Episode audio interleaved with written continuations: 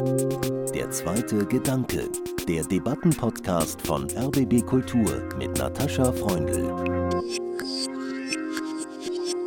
Wir hatten mal als Kleben in der Gedenkstätte Buchenwald, Gedenken braucht Wissen. Empathie ist ohne Frage eine und die zentrale Kompetenz an einem derartigen Ort. Aber wenn ich mich nur mit den Opfern beschäftige, werde ich nicht verstehen, wie sie zu Opfern wurden. Dazu muss ich mich mit den Tätern beschäftigen. Wir haben jetzt mittlerweile Politiker, die von Remigration sprechen, die vom großen Austausch sprechen. Das waren bis vor wenigen Jahren noch rechtsextreme Konzepte, die tauchen jetzt plötzlich in den Anführungszeichen normalen Medien auf. Wir brauchen zunehmend Orte, wo Menschen sich unterschiedlicher Kulturen, und jetzt meine ich nicht nur Kulturen im Sinne von Zugewanderte und Einheimische, sondern auch unsere innerdeutschen Kulturen, wenn man so will, ja, zwischen Akademikerinnen und und Handwerkern und so, wo sich da miteinander wieder begegnet wird. Also am besten wären wahrscheinlich eben Dorf eine gute Eckkneipe. Kinder, die den Hitlergruß zeigen, nicht nur an einer Schule im brandenburgischen Burg. Hakenkreuz und Neonazischmierereien nicht nur an der Gedenkstätte Buchenwald. Höchstwerte für AfD-Kandidaten, vor allem im Osten der Republik. Deutschland auf der Kippe. Das ist mein erster Gedanke zum wachsenden Rechtsextremismus, über den wir uns heute mehr Gedanken machen möchten. Ich bin Natascha Freundl und habe diesmal drei Gäste zur Debatte eingeladen. Die Pfarrerin Christiane Schulz, die sich in der Evangelischen Kirche Berlin-Brandenburg, Schlesische Oberlausitz, EGBO, seit vielen Jahren gegen Rechtsextremismus einsetzt. Ich freue mich sehr, dass Sie hier sind im Studio. Vielen Dank für die Einladung. Aus dem ARD-Studio Erfurt zugeschaltet ist uns Ricula Gunnar Lüttgenau, Leiter der strategischen Kommunikation und Öffentlichkeitsarbeit der Stiftung Gedenkstätten Buchenwald und Mittelbau Dora. Freue mich sehr, dass Sie dabei sind. Hallo nach Erfurt, Herr Lüttgenau. Ich grüße Sie. Und im ARD-Studio London ist Peter R. Neumann mit uns verbunden, Extremismusforscher am King's College, der gerade eine Analyse des rechtsextremen Denkens vorgelegt hat. Logik der Angst, so heißt sein Buch. Und ich sage nach London herzlich willkommen beim zweiten Gedanken. Hallo, guten Tag. Ja, ich würde gern mit Ihnen mit positiven Nachrichten beginnen. Frau Schulz, Sie leiten den Gemeindediakonischen Verein Esther Ruppin. Esther heißt Einsetzen statt Ausgrenzen. Sie sind Mitglied im Bündnis Neuruppin bleibt bunt. Im Westen Brandenburg sind Sie unterwegs als mobile Beraterin, aktiv in der Migration und Integrationsarbeit der EGBO. Wann hatten Sie zuletzt das Gefühl, jetzt habe ich richtig was erreicht? Oh, so eine Fragen finde ich immer so schwierig, weil es gab jetzt keine direkte Veranstaltung, wo man hinterher ein Erfolgserlebnis hat. Aber ich sage mal, in meinen langjährigen Erfahrungen aus meinem theologischen Dasein, wo ich denke, es braucht eine kontinuierliche Arbeit für eine freie und offene und solidarische Gesellschaft. Und da finde ich immer eigentlich jeden Tag Erfolge, wenn Menschen miteinander sitzen und darüber nachdenken, was ist heute dran, wie gelingt es wieder miteinander ins Gespräch zu kommen. Wenn es Demonstrationen gibt, die gab es immer, sobald äh, Rechtsextreme die Nase in Europien hochstreckten, gab es immer ein breites Bündnis, wo wir miteinander organisiert haben, dagegen zu sein, was auch Erfolge hatte. Ja, so kurz vielleicht erstmal. Nach Erfurt bzw. nach Thüringen, Nordhausen, Herr Lüttgenau. Mhm. Dort gehört zur Geschichte der Stadt das KZ Mittelbau-Dora. 1943, vor 80 Jahren, kamen dort die ersten Häftlinge an zur Zwangsarbeit in der Rüstungsindustrie. Und nun trat ein AfD-Kandidat zur Bürgermeisterwahl an, der die Stichwahl verloren hat gegen den parteilosen Kai Buchmann, auch dank der Initiative der Stiftung Gedenkstätten Buchenwald Mittelbau Dora. War das für Sie zuletzt ein besonders befriedigender Moment Ihrer Arbeit, auch wenn er nicht unmittelbar mit der Stiftungsarbeit jetzt zu tun hat? Es hatte durchaus unmittelbar mit unserer Stiftungsarbeit zu tun. Nur leider Befriedigung stellt sich nicht so richtig ein, ähm, weil man weiß, was für ein langer Weg noch vor einem liegt. Gleichwohl war es natürlich ein großer Moment der Erleichterung an dem Sonntag, dass die Wahl doch so ausging, dass es uns, und das ist dann das Schöne, dass die eigene Arbeit, in diesem Fall die mediale Arbeit, etwas bewirkt hat, dass der AfD-Kandidat, der sich versucht hatte, als seriöser Bürger zu inszenieren, damit nicht durchgekommen ist, dass es uns gelungen war, ihn als das zu zeigen, was er ist, ein Geschichtsrevisionist. Wir haben seine Texte analysiert, haben das versucht öffentlich zu machen und wir haben versucht zu zeigen, dass es etwas bedeutet, einen AfD-Kandidaten zu wählen. Zum Beispiel, dass Partnerstädte aus Israel sich von Nordhausen abwenden werden, dass ähm, Überlebende des KZ Mittelbordora in Nordhausen Nordhausen dann nicht mehr besuchen werden. Und Peter Neumann, Sie kommen aus der Forschung des islamistischen Terrorismus und nun analysieren Sie rechtsextreme Denktradition und ihre Folgen. Hat die Politikwissenschaft da was nachzuholen? Also ich glaube, zum Rechtsextremismus gibt es sehr viel Arbeit. Also ich habe auch selber davon profitiert, wie viel da geforscht wird. Das Problem mit sehr viel Forschung ist natürlich, dass vieles der Forschung auch sehr kleinteilig ist dass man sich auf ganz spezielle Perioden, Akteure, Gruppen fokussiert, ohne, sage ich mal, die großen Zusammenhänge zu bearbeiten. Und das habe ich versucht ein bisschen zu ändern mit diesem neuen Buch und zu sagen, da gibt es Zusammenhänge, die sind größer als spezielle Gruppen, die gehen über den Tag hinaus und es gibt so eine Kontinuität des Rechtsextremismus, die im Prinzip seit, seit 200 Jahren existiert. Frau Schulz, wenn Sie Herrn Neumann zuhören, das gibt es seit 200 Jahren, rechtsextremistisches Denken. Erleben Sie momentan einen Bruch? Bricht etwas weg, demokratisches Grundverständnis? Weitet sich die rechtsextreme Kampfzone oder Gruppierungen, weiten die sich aus? Also ich würde Herrn Neumann recht geben, dass es eine Kontinuität gibt im Denken, in der Abwehr auch von liberalen Denkweisen. Und erstmal müssten wir diskutieren, was ist rechtsextrem? Also wir hatten natürlich ja, in den 90er Jahren, spricht man von den Baseballschlägerjahren. Ich kann mich erinnern an viele Auseinandersetzungen, auch in den 2000er, Anfang 2000er Jahre, NPD-Parteitag in Neuruppin, viele Demonstrationen der AfD, dann Corona auch mit immer größer werden und viel gemischteren, wo es auch schon noch schwieriger war, eine Gegen-Zivilgesellschaft mit den gleichen Zahlen zu organisieren. Und auf der anderen Seite versucht sie natürlich der Rechtsextremismus stärker zu organisieren, ja, die Menschen, die da gerne politische Macht haben wollen. Und es gibt eine breitere Unzufriedenheit, die sich äußert in der Bevölkerung. Die würde ich aber nicht automatisch rechtsextrem benennen. Und ich glaube, wir tun uns in dieser Schubladisierung, die da gerade auch medial massiv passiert, habe ich das Gefühl, man verstärkt eher etwas, als dass man Menschen in ihrer Unzufriedenheit, die ich in Teilen auch überhaupt nicht mhm. verstehen muss, und die ich zum Teil auch unglaublich finde, weil ich manchmal so wie, also entschuldigen die Kinder, so eine trotzige Reaktion, weil ich unzufrieden bin, jetzt muss ich provozieren und das tut man halt mit Rechtsextremen nach wie vor am besten in diesem Lande. Und da muss man, glaube ich, eine andere Form finden, also sowohl in der Berichterstattung auch dessen, was erreicht worden ist an Demokratisierung, an, ja, an ganz vielen Freiheitsrechten für viele Minderheiten. Das muss man stärker machen und da braucht es eine andere Debattenlage, meiner Meinung nach. Das heißt, wenn ich Sie richtig verstehe, würden Sie jetzt nicht sagen, dass Sie das Gefühl in Ihrer Arbeit vor Ort haben, dass Sie total in der Defensive sind? Nee, man hat manchmal das Gefühl, weil AfD-nahe Kreise sehr laut sind und auch sehr immer einen Verstärker kriegen. Aber wenn ich mir angucke, wie viel Zivilgesellschaft und Bündnis Neuruppin bleibt bunt, Färbelin bleibt bunt, Wittstock bekennt Farbe. Also da gibt es ja große Vernetzungsstrukturen. Es gibt unglaublich viel zivilgesellschaftliches Engagement, was viel stärker in den Fokus gerückt werden müsste. Herr Neumann, was ist Rechtsextremismus, möchte Frau Schulz gern diskutieren. Greifen wir das mal auf. Sie sagen, man macht sich so einfach, wenn man von Faschismus spricht. Können Sie das ein bisschen erläutern? Ja, denn Rechtsextremismus gab es bereits vor dem Faschismus und nicht jede Gruppe und Partei, die nach dem Faschismus gekommen ist, ist automatisch deswegen postfaschistisch oder neofaschistisch. Faschismus ist eine Ausprägung des Rechtsextremismus.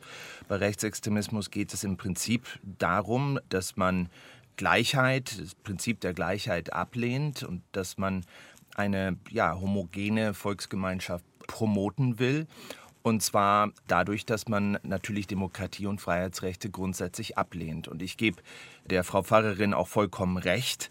Rechtsextreme muss man unterscheiden von den Leuten, die sie möglicherweise unterstützen. Ich glaube, dass es Rechtsextreme immer gab und wahrscheinlich auch leider immer geben wird. Aber das Ausmaß der Unterstützung, das sie bekommen, das hat sich natürlich im Laufe der Zeit geändert. Und das Bedrohliche, was wir jetzt sehen, ist, dass eben ja, in Teilen der Republik große Prozentzahlen, Teile der Bevölkerung bereit sind, rechtsextreme Akteure und Parteien zu unterstützen. Das sind nicht alles selbst Rechtsextreme, aber sie unterstützen die.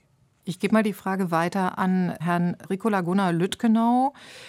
Was die Gedenkstättenarbeit Buchenwald Mitte Baudora betrifft, Sie arbeiten dort seit 30 Jahren, haben also die Baseballschlägerjahre ja. und fortfolgende bis heute erlebt. Nun gab es zuletzt sagen deutliche Hinweise von den Gedenkstätten, hier passiert gerade was. Vergeht keine Woche ohne Neonazi-Schmierereien, ohne Hakenkreuze irgendwo.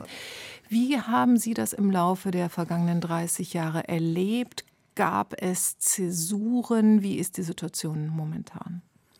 Auch die 90er Jahre waren sehr stark geprägt von gezielten Provokationen. Also da ist der NSU also Beate Zschäpe, Uwe Böhnhardt, Uwe Mundlos, das war damals nur ein Beispiel, das wir ja selber gar nicht realisiert haben, was daraus wird. Die sind mit SA-Uniformen in der Gedenkstätte aufgetaucht, um das Symbol des verhassten Systems, in diesem Fall eben die KZ-Gedenkstätte, eben zu provozieren, ihre national befreite Zone auszuweiten. Das hat man mit Hausverboten versucht, dem zu begegnen und gleichzeitig aber auch in die Gesellschaft zu zeigen, hier müssen Grenzen gesetzt werden. Diese damals in den 90er Jahren Jahren vorherrschende akzeptierende Jugendarbeit, es gab rechtsextreme Jugendzentren staatlich gefördert in Weimar zum Beispiel, dass das eben nicht zielführend ist. Inzwischen gibt es natürlich eine ganz andere Form. Also NSU ist sozusagen noch oldschool. Das waren Netzwerke, die sich organisiert haben. Heute haben wir eine Dynamik, die man beschreiben kann mit diesem Wort des stochastischen Terrorismus. Das heißt, es gibt keine wirkliche Organisationsstruktur, sondern aus einem Denken heraus passieren dann Beschädigungen in der Gedenkstätte auch. Es werden Erinnerungsbäume geköpft, sozusagen enthauptet in Erinnerung an ehemalige Häftlinge. Und diese Vorfälle, die gibt es tatsächlich jetzt in den letzten Monaten, in den letzten Jahren sehr viel verstärkter. Ich glaube, da ist keine wirkliche organisatorische Struktur dahinter, sondern es gibt eben jetzt, und das ist natürlich die neue Qualität, mit der AfD, dem parlamentarischen Arm des Rechtsextremismus, der versucht, etwas denkbar, etwas machbar zu machen in der Gesellschaft. Und da knüpfen sich dann Menschen entsprechend an. Und wir versuchen auf der Ebene der AfD auch immer deutlich zu machen, die ja ansonsten eine Art Normalisierungsdiskurs führen will. Also auch die AfD nimmt die KZ-Gedenkstätten in den Blick sozusagen und versucht sie umzudefinieren, indem zum Beispiel, das war der erste Versuch von Herrn Höcke in Buchenwald, am 27. Januar, dem Holocaust-Gedenktag, einen Kranz in Erinnerung an die Opfer des sowjetischen Speziallagers niederzulegen, was wir dann unterbunden haben. Also sie versuchen eine andere Gedenkpolitik zu normalisieren, zu inszenieren, weil sie wissen, dass die Auseinandersetzung mit den NS-Verbrechen zu etwas führt, wie die Unteilbarkeit der Menschenrechte, die ihnen ihrer Sichtweise auf die Welt diametral entgegensteht. Stochastischer Rechtsextremismus, Herr Neumann, können Sie mit dem Begriff was anfangen? Wie würden Sie das einordnen? Also mich interessiert vor allem, Herr Lüttgenau hat es erklärt, mit hier punktuellen Aktivitäten vereinzelter Gruppen. Klingt danach, als gäbe es keine so große Vernetzung, wie man das aus Ihrem Buch allerdings durchaus herauslesen kann. Naja, also das argumentiere ich auch so ein bisschen in meinem Buch, dass wir natürlich eine starke Veränderung gehabt haben in den letzten Jahren. Das hat mit verschiedenen Faktoren zu tun und der Begriff stochastischer Terrorismus ist einer, der in diesem Zusammenhang häufig gebraucht wird. Äh, weniger organisiert, nach wie vor vernetzt, aber nicht unbedingt vernetzt von Person zu Person, zum Beispiel vernetzt auch im Internet und ein rechtsextremer Diskurs, der auch ein bisschen Mainstream geworden ist, der normalisiert worden ist. Wir haben jetzt mittlerweile Politiker, die von Remigration sprechen, die vom großen Austausch sprechen. Das waren bis vor wenigen Jahren noch rechtsextreme Konzepte, die tauchen jetzt plötzlich in den Anführungszeichen normalen Medien auf. Also auf der einen Seite haben wir diese Vernetzung, die nicht mehr nur von Person zu Person, sondern auch virtuell stattfindet. Zum anderen haben wir die Ideen und Konzepte und das Denken, das viel weiter verbreitet ist. Und das macht es möglich, dass dann eben Leute auch auf eigene Faust ohne Organisation zu solchen Taten schreiten. Wie nehmen Sie das wahr, Frau Schulz? In Westbrandenburg, da gibt es die Anastasia-Bewegung. Das sind irgendwie völkische Siedler, die sich eher auf das Landleben zurückgezogen haben, ihren eigenen Gemüseanbau betreiben, die Familie pflegen. Dann gibt es Teile von Reichsbürgern bei Ihnen in der Gegend. Ist das eine vernetzte Bewegung? Sprechen die sich ab, wann sie wie welche Feste feiern oder sonst wie in der Öffentlichkeit auftreten? Wie nehmen Sie das wahr? Na, es gab ja die Anastasia-Bewegung Goldenes Grabo in der Gemeinde Heiligen Grabe. Was ja positiv ist als politisches Projekt, haben sie sich aufgegeben, was nicht heißt, dass das Problem damit erledigt ist, glaube ich. Und ich glaube, es gibt beides. Es gibt verabredete, organisierte Anschläge auch. Also ich glaube, eines der größten Probleme auch für das Ausbreiten des Rechtsextremismus, wenn sie den weniger werdenden Widerstand womöglich ist, das Angstmachen. Also wir hatten in Heiligengrabe eine Flüchtlingsunterkunft, da gab es eine Gemeindeversammlung, wo der dritte Weg massiv da war und auch Menschen eingeschüchtert hat. Der dritte Weg auch eine rechtsextreme Gruppe. ist eine rechtsextreme identitäre Bewegung, der auch in Wittstock regelmäßig auch zu Corona-Zeiten mit die Demonstrationen äh, durchgeführt hat.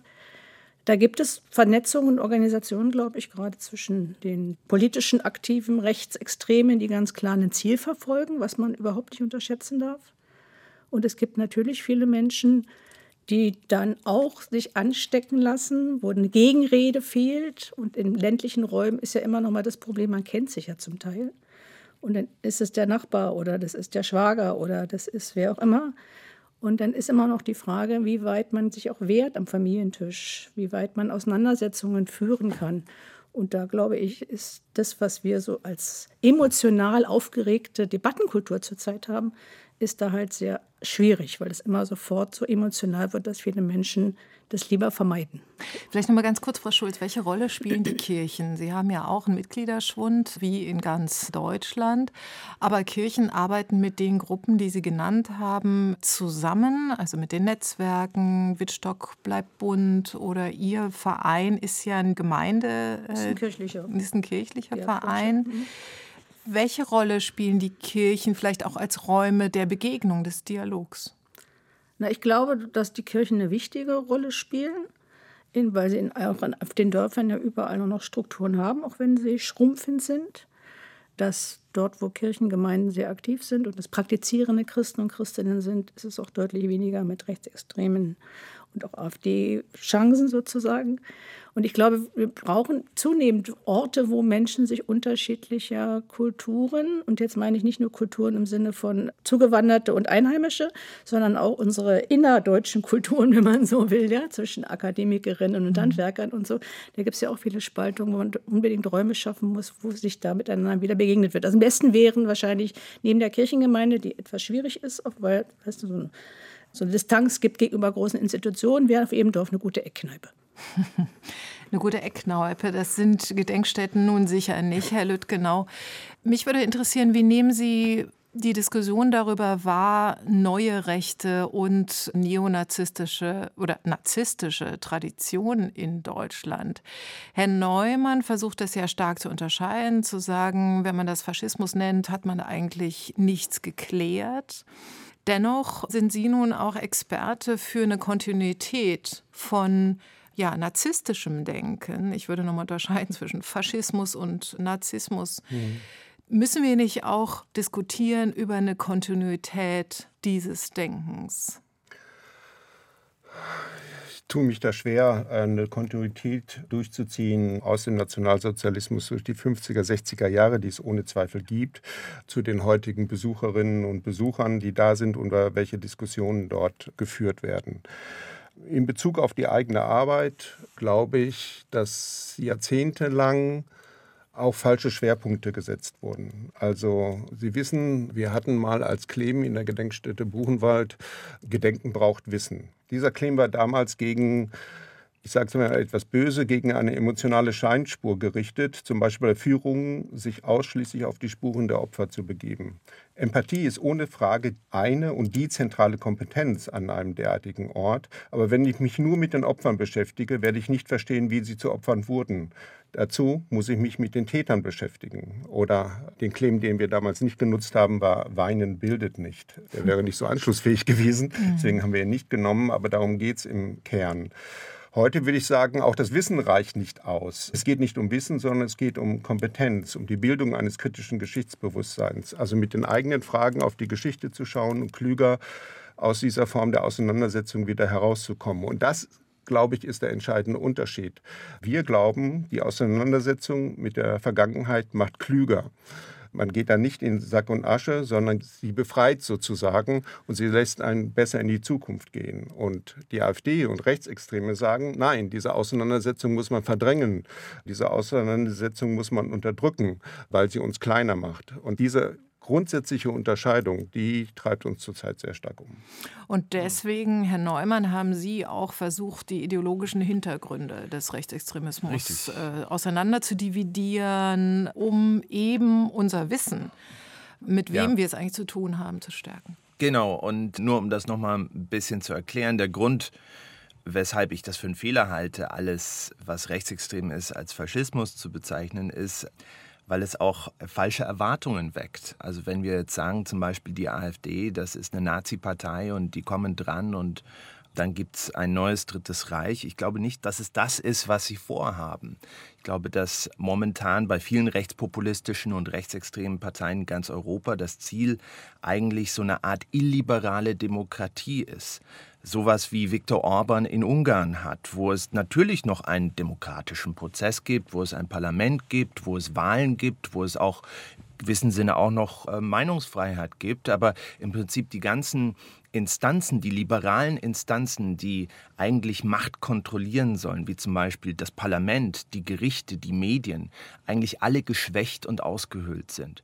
Das ist, glaube ich, momentan in Europa auf der politischen Ebene wirklich die Gefahr. Und da wird es kein Fackelmarsch durchs Brandenburger Tor geben, da wird es kein Ermächtigungsgesetz geben. Ich glaube, wenn man vom Faschismus spricht, dann suggeriert das, dass die Demokratie über Nacht abgeschafft wird. Aber ich glaube, was die Rechtspopulisten aktuell vorhaben, ist, dass sie Stück für Stück, nach für nach, eine illiberale Demokratie schaffen wollen und dass viele Leute das vielleicht gar nicht bemerken. Besonders wenn sie die Erwartung haben, dass Faschismus dabei rauskommt, dass irgendwann der große Bang passiert und die Demokratie abgeschafft wird, wenn in der Realität die eigentliche Gefahr ist, dass unsere Demokratien Schritt für Schritt wie in Ungarn oder wie zum Teil in Polen ausgehöhlt werden. Rechtsextreme bieten einfache Lösungen für komplexe Probleme an, kein Gendern, also eindeutige Geschlechterrollen, keine Migration, also eine starke Nation. Peter Neumann schreibt, dass Pessimismus und Angst handlungsleitend sind für Rechtsextreme, aber sie haben ja durchaus Ziele. Wie sehen Sie das, Frau Schulz? Ich finde, dass es auf Seiten der AfD und auf Seiten Rechtsextremer überhaupt gar keine Lösung letztendlich gibt, wenn man in die Parteiprogramme, also in den Parteiprogramm der AfD mhm. zum Beispiel guckt. Und ich finde, das mit der Angst, das ist ein Machtinstrument, also ein Durchsetzungsinstrument. Wortergreifungsstrategien, ja, irgendwie auftauchen, drohen, dastehen, um andere zum Schweigen zu bringen. Es ist was Pessimistisches, insofern glaube ich, dass sie ja, also die hier oben kriegen nichts zustande. Also die ganzen Narrative, die wir so hören, sind ja sozusagen pessimistisch. Also und deshalb glaube ich, es geht nicht nur um Erinnerung und Erinnerungswissen, und sich nochmal anders auseinandersetzen mit der Geschichte und das vielleicht noch viel intensiver als zum Teil getan oder auch mit klaren Konsequenzen, sondern es geht auch darum zu überlegen, wie schaffen wir es denn, unsere Zukunftsprobleme zu lösen. Und da glaube ich, da muss auch ein bisschen was wieder zurechtgerückt werden. Natürlich, also dieses Narrativ, also so eine Gesellschaft zu sein, die erwartet, dass die Regierung das macht, was ich gerade brauche, und zwar genau das, was ich brauche, Egal, ob das in der Wirtschaft ist, egal, ob das im Gesundheitswesen ist, egal, ob das Mensch auf der Straße ist. Also alle sind am Heulen und verlangen sozusagen Geld. Allen geht es schlecht. Und das ist ein Narrativ, da stehe ich immer fassungslos davor und denke, was ist denn das bitte schön?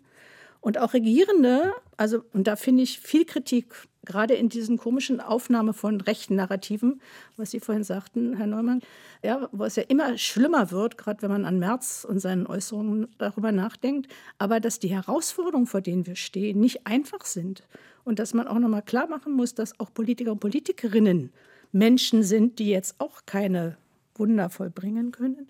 Das merke ich in Gesprächen, da muss man wieder Verständnis für schaffen, auch für demokratische Prozesse. Und es funktioniert zum Teil, auch wenn man nicht immer sofort in diese Trägergeschichten gerät, wo man dann bloß noch emotional aufeinander losgeht.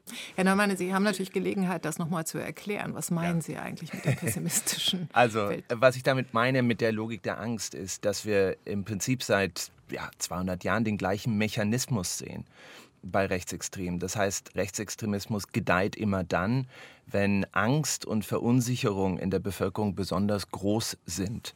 Wenn also das sozusagen der Nährboden ist für rechtsextremistische Botschaften. Und wir haben momentan auch wieder eine Situation, wo wir große Veränderungen haben, nicht nur die ganz großen Veränderungen, Globalisierung, Veränderung der Arbeitswelt, aber auch viele Krisen, angefangen mit der sogenannten Migrationskrise, Corona, Ukraine-Krieg, Inflation, Klimakrise, eine Krise nach der anderen. Die Angst oder die Verunsicherung in der Bevölkerung ist groß. Und dann kommen dann Rechtsextremisten und artikulieren das, amplifizieren das und lenken das in ein politisches Projekt und finden Schuldige für die Probleme und für die Unzufriedenheit, äh, die ja auch bereits angesprochen worden ist die liberalen Eliten und die Fremden. Das sind eigentlich, wenn man die Geschichte des Rechtsextremismus sich anschaut, immer die zwei Kategorien von Schuldigen, die identifiziert werden. Und es gibt einfache Lösungen. Und die einfache Lösung besteht meistens daraus, dass man suggeriert, man könnte einen Zustand wiederherstellen, der existiert hat vor, was weiß ich, 40, 50 Jahren, 80er, 90er Jahre, wo es keine Migration gab, wo es keine politische Korrektheit gab, wo alle angeblich vermeintlich glücklich waren. Und das ist natürlich, das ist eine einfache Lösung, das ist eine attraktive attraktive Lösung für viele Leute, die sich sehr verunsichert fühlen, aber das ist natürlich eine totale Illusion. Das wird nicht gehen. Ich würde noch mal gerne zurückfragen, weil ich bin mir gar nicht so sicher, ob dieses früher war alles besser, also diese Art von Lösung, oder ob es nicht da geht um Macht, um sich zu ermächtigen, indem man also gerade wenn man überlegt, ne, Männer, was sie ja mit den Inchels beschreiben in ihrem Buch und das auch gerade dieser männlicher Machtverlust aufgrund von mhm. Geschlechtergerechtigkeit und so, dass es eine viel größere Rolle spielt, dass Leute irgendwie versuchen anzudocken und sich zu ermächtigen und es nicht genug andere Angebote gibt, wo man das machen kann, ohne da Richtig, sozusagen also rechts abzurutschen. Also ich glaube, das äh, schließt sich auch nicht äh, gegenseitig aus. Also bei diesen Incels, bei diesen Misogynen, die also Frauenhasser sind und die zum Teil eben auch äh, rechtsextreme Ideologieansätze verkörpern, ist es so, dass die natürlich im Prinzip wieder zurück wollen zu einer imaginierten Welt, wo Männer wie sie die Macht über Frauen hatten.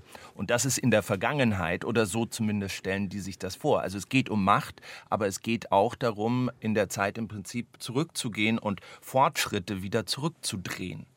Ich würde gerne noch mal zurückfragen zur Gedenkstättenarbeit äh, Buchenwald, Mittelbau, Dora. Herr Lüttgenau, Sie haben vorhin gesagt, es wurden auch viele Fehler in der Vergangenheit gemacht in der Bildungsarbeit. Sie haben den Claim genannt, Gedenken braucht Wissen. Der war ja offenbar nicht so falsch und trotzdem sind wir da, wo wir heute sind, trotz der international auch hochgelobten Gedächtnisarbeit Deutschlands. Die Linie, die ich versucht habe zu zeigen, ist, dass man erstmal gedenken musste, sozusagen als Selbstverständlichkeit und auch als Anerkennung äh, des Leids der, der Opfer. Dann brauchte dieses Gedenken Wissen. Und jetzt geht es im Wesentlichen um Kompetenzerwerb, eben, dass man in der Lage ist, ein kritisches Geschichtsbewusstsein zu bilden. Und dort gibt es noch riesige Lücken, wie man eben auch sieht, jetzt gerade auch in Thüringen oder in Sachsen. Ich habe mich mal mit dem Leiter der sächsischen politischen Bildung unterhalten. Ihm wurde vom Ministerpräsident ähm, aus Sachsen gesagt, pff, wir sind 25 Jahre nach 1989, wir brauchen keine demokratische Bildung. Und jetzt, wir haben gerade neue Webseiten Gedanken gemacht und ich kriegte dann Anrufe aus Sachsen, wo ist denn das Förderprogramm für eine Gedenkstättenfahrt? Und tatsächlich, wir hatten auf unserer Webseite 15 Förderprogramme von 15 Bundesländern für Gedenkstättenfahrten, aber nicht aus Sachsen. Aber nicht, weil wir schusselig waren, sondern weil es in Sachsen keine gibt. Und das heißt, zu begreifen, dass diese Form von Demokratie, und zwar nicht als Lehre, sondern als Erfahrung, dass man den normalen Verein, dass man die Feuerwehr begreift als Lernort für Demokratie, wo man eine Selbstwirksamkeit hat, eben keine Kontrollverlust permanent erfährt, sondern merkt, ah, ich bin in einem Verein, dort kann ich etwas bewirken, ich kann das Dorffest organisieren, ich kann mitentscheiden, wie mit Alkohol im Verein umgegangen wird, whatever. Diese Form von Selbstwirksamkeit und Demokratieerfahrung, die ist sträflich vernachlässigt worden in den letzten Jahrzehnten. Da würde ich Ihnen gerne zustimmen, denn mein Eindruck ist, und wir hatten das auch in der letzten Woche hier in der Debatte mit Michel Friedmann und Helene Bobrowski, dass wir zu wenig über Demokratie, was ist eigentlich Demokratie, was braucht es dafür, gestritten haben und darum gerungen haben. Was bedeutet auch Universalismus? Herr Neumann, Sie haben gesagt, dass Rechtsextremismus oft als Reaktion auf die Herausforderung des Universalismus, Humanismus zu verstehen sei. Aber Wann haben wir das letzte Mal über Universalismus gesprochen, auch auf der politischen Ebene? Wer steht da und sagt, ich stehe für eine universalistische Politik? Naja, das ist ja schon äh, so das unterliegende Thema bei der ganzen Migrations- und Fluchtdebatte. Ne? Das ist ja schon eigentlich immer der Ansatz, dass man sagt, im Prinzip, ja, wir sind eben äh, nicht eine Insel in Deutschland, wir sind nicht alleine auf der Welt. Leute sollen wenn sie verfolgt werden, woanders die Möglichkeit haben, auch in Deutschland Schutz zu bekommen. Das ist die Konsequenz eines universalistischen Ansatzes, der sagt, Menschen überall auf der Welt haben Rechte und haben Würde und verdienen es, geschützt zu werden. Das unterliegende Thema bei der ganzen Migrationsdebatte, das haben Sie gerade gesagt, ähm, Herr Neumann. Wie sehen Sie das, Frau Schulz? Denn Überlagernd ist ja gerade zum Beispiel die Forderung der CDU, staatliche Finanzhilfen für die Seenotrettung einzustellen oder auch Obergrenzen für die Aufnahme von Asylsuchenden einzuführen. Aber über Menschenwürde wird kaum diskutiert. Ja, das ist eine Katastrophe, was da politisch geschieht. Vorher fiel mir noch ein anderer Punkt an, der immer auch wenig diskutiert wird unbedingt dazugehört, meiner Meinung nach. Es ist die immer größer werdende Schere zwischen Arm und Reich und die Verteilung der Gelder in dieser Welt. In der Bundesrepublik natürlich auch, aber auch weltweit. Und die Frage, inwieweit also auch gerade bei den, was die Diskussion in unserem Land angeht, was Flüchtlingspolitik, die über angebliche oder die reale Überforderung von Kommunen wir haben ja auch etwas mit Schule, mit Kita, mit fehlenden Plätzen, mit Wohnungsmangel und so weiter zu tun. Da braucht es einfach einen Staat, der Geld hat, um diese Dinge zu investieren.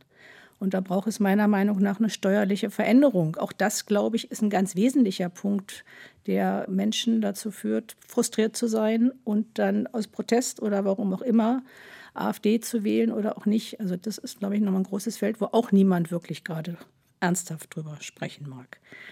Die Würde des Menschen, glaube ich, hat auch ganz viel mit Pluralität zu tun. Ne? Also Pluralismus ist ja etwas, vor dem wir stehen. Und Isolde Karim hat dazu mal ein schönes Buch, Ich und die anderen, geschrieben, wo sie ja versucht hat, auch diese ganzen Schwierigkeiten deutlich zu machen. Und Pluralität und Menschenwürde gehören für mich ganz eng zueinander, weil es nämlich die Akzeptanz von anderen Lebensweisen, die Akzeptanz von Entscheidungsfreiheiten, die Menschen haben, die Akzeptanz auch von Reisefreiheit, was mit Flucht und Migration zu tun hat. Und nicht die Abschottung. Und wir wollen nur das, was uns gut tut. Das ist ja da auch in dieser Debatte. Wir wollen zwar Arbeitskräfte, die gut ausgebildet sind, aber andere Menschen sind dann irgendwie anders. Und wir haben es in der Ukraine-Krise. Ne? Ukrainerische Geflüchtete sind irgendwie andere Geflüchtete als Menschen aus Syrien, aus Afghanistan. Auch eine ganz große Katastrophe. Und ich glaube, die Kirchen sind da, und da bin ich sehr froh drüber, sowohl die evangelische wie die katholische Kirche, sowohl was die Seenotrettung zum Beispiel angeht, haben eine sehr klare Haltung. Und ich glaube, es geht um Haltungen bei Menschenwürde, um Haltungen bei Pluralität, die man beibehält und nicht, wie Herr Merz zum Beispiel, ich nenne ihn nochmal, als wirklich schlechtes Beispiel, wenn man nichts mehr weiß und keine Lösung hat, die scheint er auch nicht zu haben, auf furchtbare Weise Menschen zu diskriminieren mit seinen Worten. Bleiben wir bei der Flüchtlingsdebatte. Herr Lüttgenau, geht das gerade völlig in die falsche Richtung? Es geht insofern in die falsche Richtung, dass Essentials, äh, die auch gerade Frau Schulz benannt hat, dadurch in Frage gestellt werden. Sie haben gerade den Universalismus benannt. Ich halte jetzt nichts vom Universalismus im Sinne des Marxismus als definitive Welterklärung, aber sehr wohl geht es um die universalen Menschenrechte, die gerade benannt worden sind. Sie abgeleitet sind vom christlichen Menschenbild, dass alle vor Gott gleich sind. Und sie wurden formuliert, ganz real, Ende der 40er Jahre, 1949, in Reaktion auf die Erfahrungen der NS-Verbrechen, dass alle Menschen universal die gleichen Rechte haben in ihrer Unterschiedlichkeit. Und sie sind natürlich auch die Grundlagen, die Grundfesten des Grundgesetzes. Und genau diese Essentials werden in Frage gestellt. Und da bin ich ein bisschen anderer Meinung als Herr Neumann. Ich glaube sehr wohl, dass Menschen wie Herr Höcke oder das ganze Umfeld des Instituts für Staatspolitik Schnellroda, wo die Strategien besprochen werden, ich glaube, dass sie weitergehen wollen, als eine urbanische, illiberale Demokratie aufzubauen. Die wollen mehr. Die wollen genau diese Gleichheit, nicht der Gleichheit der Menschen, sondern der gleichen Rechte der Menschen, die wollen das genau in Frage stellen. Und dann macht mir schon sehr stark Angst, wenn zum Beispiel in der CDU Südthürings es etliche völlig normal finden, mit diesen Menschenfeinden zusammenzuarbeiten und nicht verstehen, welches Tor zum menschenfeindlichen Autoritarismus sie damit überhaupt öffnen. Herr Neumann, Sie sind CDU-Mitglied. Mein Eindruck ist, dass die CDU gerade gewissermaßen Themen der AfD aufgreift, um denen vielleicht den Wind aus den Segeln zu nehmen, aber sich auch treiben lässt, treiben lässt, verführen lässt äh, zu doch sehr merkwürdigen Äußerungen, die nicht konstruktiv sind in der Debatte. Wie nehmen hm. Sie das wahr? Naja, ich glaube, dass alle demokratischen Parteien eine sehr schwierige Zeit haben momentan mit diesem Migrationsthema. Ich sitze ja jetzt nicht hier, um bestimmte Äußerungen von Herrn Merz zu verteidigen. Ich glaube, es ist so, dass auch zum Beispiel die Ampelkoalition in ihrem Koalitionsvertrag stehen hat, jetzt zitiere ich wortwörtlich, nicht jeder, der zu uns kommt, kann bleiben und wir möchten die irreguläre Migration begrenzen. Das sind die Ziele der Ampelregierung, auch von den Grünen unterschrieben. Also die demokratischen Parteien sind sich eigentlich einig, dass da was passieren muss. Sie haben nur keine handlungsfähige und humane Lösung gefunden. Und äh, deswegen, glaube ich, geht vieles in Richtung AfD. Irreguläre Migration begrenzen heißt ja auch, dass man ein System beendet, das zu den tödlichsten äh, Systemen Richtig. gehört. Also, ähm, es wie ist Ruth ja, es ja, festgestellt hat, dass ja. das System sehr, sehr viele Lebensenden bedeutet, die an den Richtig. Grenzen Europas stranden. Man könnte diese Diskussion ja auch mal so führen, das tun die wenigsten. Richtig, und ich denke, genau der Punkt, den Sie machen, das ist der richtige, nämlich die Idee, dass natürlich das System, wie es momentan funktioniert, kein besonders humanes ist. Und dass das System, wie es momentan funktioniert, zwar dazu führt, dass Leute nach Deutschland kommen, aber dass das nicht unbedingt diejenigen sind, die am meisten des Schutzes bedürfen. Also es ist schon auch eine konstruktive Debatte hier, die man haben muss über dieses Thema um dafür zu sorgen, dass wir weiterhin genau dieses Recht, dieses Asylrecht, dieses Schutzrecht, das aus dem Universalismus geboren ist, das aufrechtzuerhalten und gleichzeitig dafür auch Unterstützung in der Bevölkerung zu haben. Denn ohne nachhaltige Unterstützung in der Bevölkerung ist es in einer Demokratie immer schwierig, solche Dinge durchzusetzen. Also darum geht es, ein humanitäres Migrationsrecht, das dafür sorgt, dass Leute, die Schutz bedürfen, tatsächlich geschützt werden und auch ein Recht, für das es in der Bevölkerung Unterstützung, nachhaltige Unterstützung gibt. Wo sehen Sie im Moment dringenden Handlungsbedarf, um den Rechtsextremismus, den wir nicht loswerden, das, Herr Neumann, haben Sie sehr deutlich gemacht in Ihrem Buch, zumindest ja in Schach zu halten. Und Sie haben den Anfang, denn Sie müssen gleich los zur Vorlesung am King's College. Ja, also ich finde, es ist wichtig, dass rechte Parteien Haltung zeigen, wie auch bereits gesagt wurde, dass sie natürlich nicht sich mit antidemokratischen Kräften einlassen, denn dabei sind immer nur die Gegner der Demokratie die Gewinner. Es ist auch wichtig, dass demokratische rechte Parteien wie zum Beispiel die CDU klar machen, dass es kein Zurück in die 80er oder 90er gibt, dass es keine Situation gibt, dass wir das Deutschland, das wir haben, dass wir mit dem leben müssen. Auch Kreuzberg gehört zu Deutschland, das ist die Realität. Ich glaube allerdings auch, dass linke Parteien gegenüber Menschen geduldiger sein müssen. Dass es nicht reicht, Leute zu beschimpfen und zu sagen, du, du sitzt da auf dem Land mit deinem Auto und deiner Ölheizung, du bist ein Klimaschänder, du bist ein Privilegierter. Nein, diese Leute müssen mitgenommen werden, denen muss zugehört werden. Natürlich muss man denen auch Kontra geben, aber ich glaube, es ist wichtig, dass alle konstruktiv und, und wirklich daran arbeiten, handlungsfähig die Probleme der Menschen zu lösen. Ich glaube, dann würde man viel Unterstützung den Rechtsextremen auch wieder entziehen können. Vielen Dank, Herr Neumann. Bis hierhin. Herr Lüttgenau, wenn Sie Herrn Neumann gerade so zugehört haben, mehr Geduld haben, auch mit denjenigen, die äh, die großen Transformationsherausforderungen der Gegenwart nicht so bereitwillig mitgehen wollen. Was ist zu tun gegen den habe, um sich greifenden Rechtsextremismus. Ich habe Herrn Neumann nicht so verstanden, dass ja Ängste einfach da sind und die muss man jetzt nur ernst nehmen und so weiter, sondern sein Buch geht ja auch darüber, Angst schafft nicht Rechtsextremismus, sondern Rechtsextremisten schaffen Ängste. Ja. Man braucht sich nur die Telegram-Kanäle von der AfD durchschauen, wo es permanent darum geht, dass deutsche Frauen von Ausländern vergewaltigt werden, ermordet werden und so weiter und so fort. Was anderes gibt es da überhaupt nicht mehr. Das heißt, sie wissen, sie leben von der Angst und deswegen müssen sie sie überhaupt herstellen. Das nochmal zu diesen Ängsten und diesen Wirkmechanismen. Was tun? Zum einen glaube ich, es muss tatsächlich weiterhin diese menschenverachtenden Positionen als das markiert werden, was sie sind, hartnäckig. Und dabei auch immer deutlich gemacht werden, es werden hier Haltungen auch ausgegrenzt. Ja, das gehört nicht zu unserer Gesellschaft, aber nicht die Menschen auszugrenzen. Also im Kleinen machen wir das, dass wir auch Herrn Höcke kein prinzipielles Hausverbot erteilen. Er darf sich natürlich privat in der Gedenkstätte über die Folgen völkischer, nationalistischer Politik und die Konsequenzen informieren. Aber diese Haltung, gegen die müssen wir klar sein und klar entsprechend feuern. Das ist das Aktuelle. Und dort muss man diese Haltung eben auch im Umfeld, im Umfeld jetzt nicht der AfD, sondern in unserem demokratischen Umfeld muss man stabilisieren. Das heißt, das Ziel ist nicht nur die AfD, sondern das Ziel ist vor allem, diejenigen, die eigentlich demokratisch gesinnt sind, zu stabilisieren und ihnen deutlich zu machen, was verloren geht, wenn die AfD gewählt wird, an demokratischen Selbstverständlichkeiten. Das ist wo man viel stärker agieren muss, kurzfristig und mittelfristig. Und das Zweite ist ein sehr, sehr, sehr langer Atem. Denn das, was ich gerade versucht habe zu skizzieren, Vereine und Feuerwehren als Lernorte der Demokratie zu begreifen, wo man Selbstwirksamkeit wahrnimmt, das sind Programme, die sind auf Jahrzehnte angelegt. Damit langfristig diese rechtsextremen Mechanismen, die ja darauf abzielen, Menschen aus ihrer Selbstwirksamkeit eigentlich herauszunehmen, weil sie dann nur noch einen Führer akklamieren oder andere steinigen, ja, eben diese Möglichkeiten nicht zu geben. Frau Schulz, Christiane Schulz, Pfarrerin, Sie haben das Schlusswort.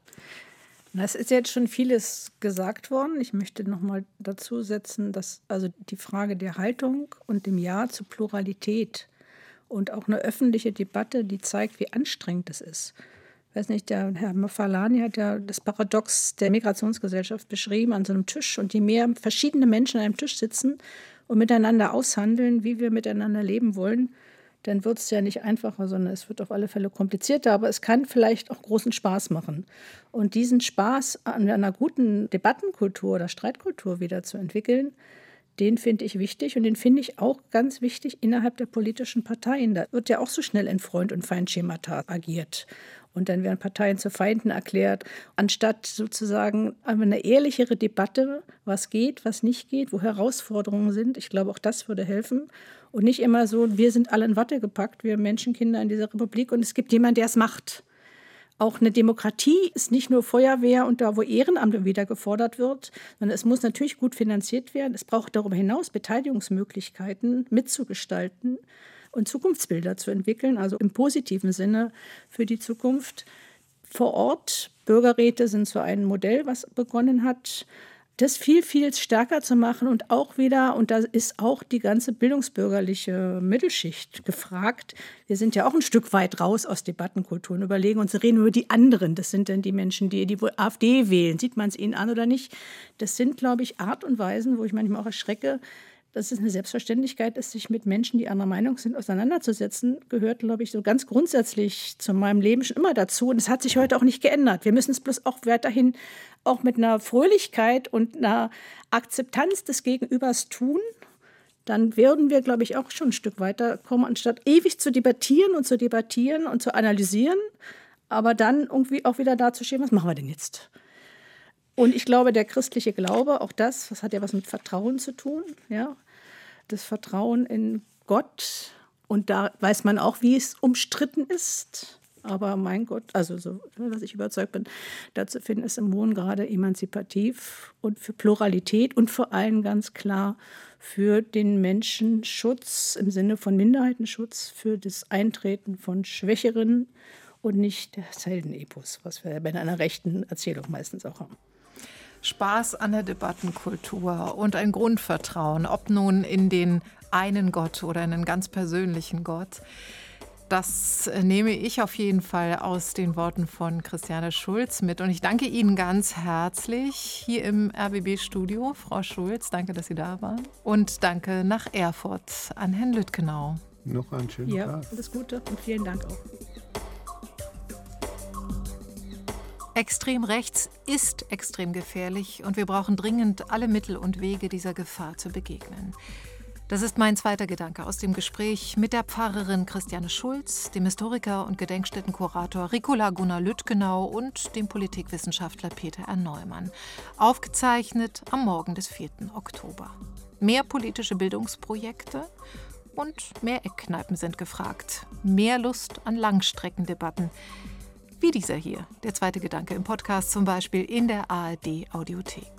Ich bin Natascha Freundl und spreche nächste Woche mit der Autorin Deborah Feldman und mit dem Hörspiel- und Theaterregisseur Noam Brusilowski über Juden, Deutsche, Israel und auch wieder demokratische Streitkultur. Danke fürs Zuhören und Weiterdenken.